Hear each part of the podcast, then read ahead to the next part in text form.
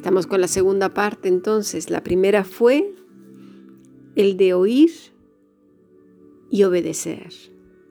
Pero la segunda parte es muy parecida. Es callar y escuchar. Callar y escuchar. Estamos en una época en que todo mundo quiere hablar. Hablar, hablar, hablar, hablar, hablar, hablar. Pero la escritura también nos llama mucho la atención en cuanto a las personas que hablan sin parar, que, que no piensan lo que dicen, que su boca es como un río desbordado, como una presa rota, que salen cantidad de palabras. Vamos a ver algunos versículos en los cuales nos, nos llaman la atención en cuanto a eso. Eh, Job 15.3. ¿Debe argumentar con razones inútiles o con palabras sin provecho? Es este río desbordado, esta presa rota en la que salen cantidad de palabras. Dice también Primera de Timoteo 1.6, pues algunos, desviándose de estas cosas, se han apartado hacia una vana palabrería. Hablar y hablar y hablar y hablar y hablar y hablar calma. Es un corazón inquieto que necesita ser ministrado. Háblale a tu corazón. Los salmos nos enseñan a hablarle a tu alma. Muchas veces David se, halló ministrando su alma. Es escucha, alma mía. Teme al Señor. Reposa, alma mía. Tenemos que ministrar a nuestra alma con la palabra de Dios. Job 35, 16 también dice, abre vanamente su boca, multiplica palabras sin sabiduría. El principio de la sabiduría, dice la Escritura, es el temor al Señor. De toda palabra entregaremos cuenta. Usemos nuestros sentidos con sabiduría. En el primero es oír, oír una, una escucha atenta y un silencio ante el Señor.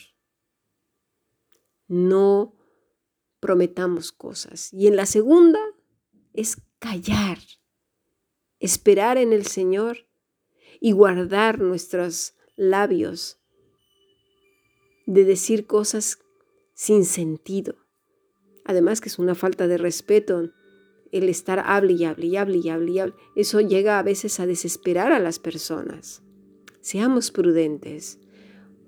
Tomémonos eh, un cronómetro de lo que estamos hablando y, veamos que, hemos tomado el, control de las conversaciones. Eso es una sed de, protagonismo y eso no debe de ser así. Eclesiastés, en el versículo 7, dice también, habla de otro sentido, ¿sí? Dice entonces, donde abundan los sueños, también abundan las, las vanidades y las muchas palabras, mas tú teme a Dios. Ahora habla de la mente, una mente aquietada que teme al Señor. Las mentes ansiosas, las mentes temerosas, las mentes en las que abundan cantidad de ideas de otras personas que nos han querido implantar cosas como buenas o como malas, da igual, la televisión, amigos, quien sea. Dice, teme al Señor, mas tú teme al Señor. ¿Y cómo vendrá el temor del Señor, la reverencia hacia el Señor? Con la lectura y la meditación de su palabra no vendrá por arte de magia.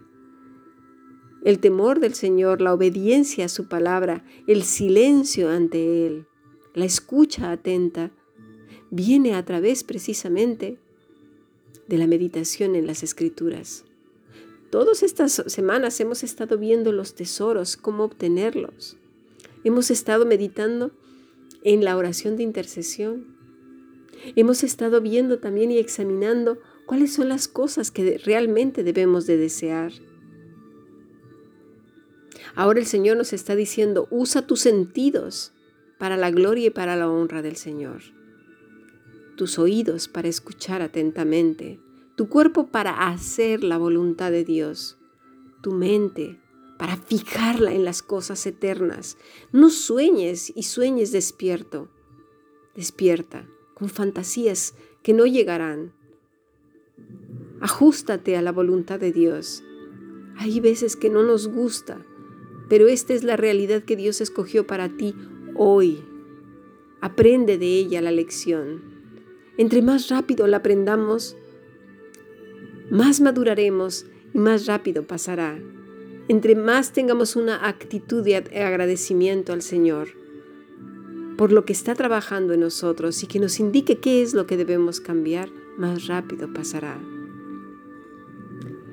Entre más utilices tus sentidos, el filtro de tu corazón en el cual deben de pasar todas esas cosas para llegar hacia el Señor, porque el corazón es engañoso más que todas las cosas las voces que oyes desde fuera, pasarlas por el filtro del Señor.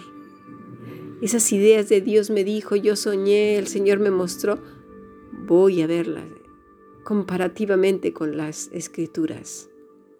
Y sobre todo, mira a Jesús, cómo actuó Él, qué dijo Él. Usa tus palabras, tu boca de manera sabia, tus oídos de manera sabia, tu corazón de manera sabia tu mente de manera sabia. De esa manera te hallarás glorificando a Dios y yo también. Aprendamos pues. Es una gran lección la que hemos aprendido hoy. Cómo utilizar nuestros sentidos para la gloria y para la honra del Señor. Bendiciones hermanas.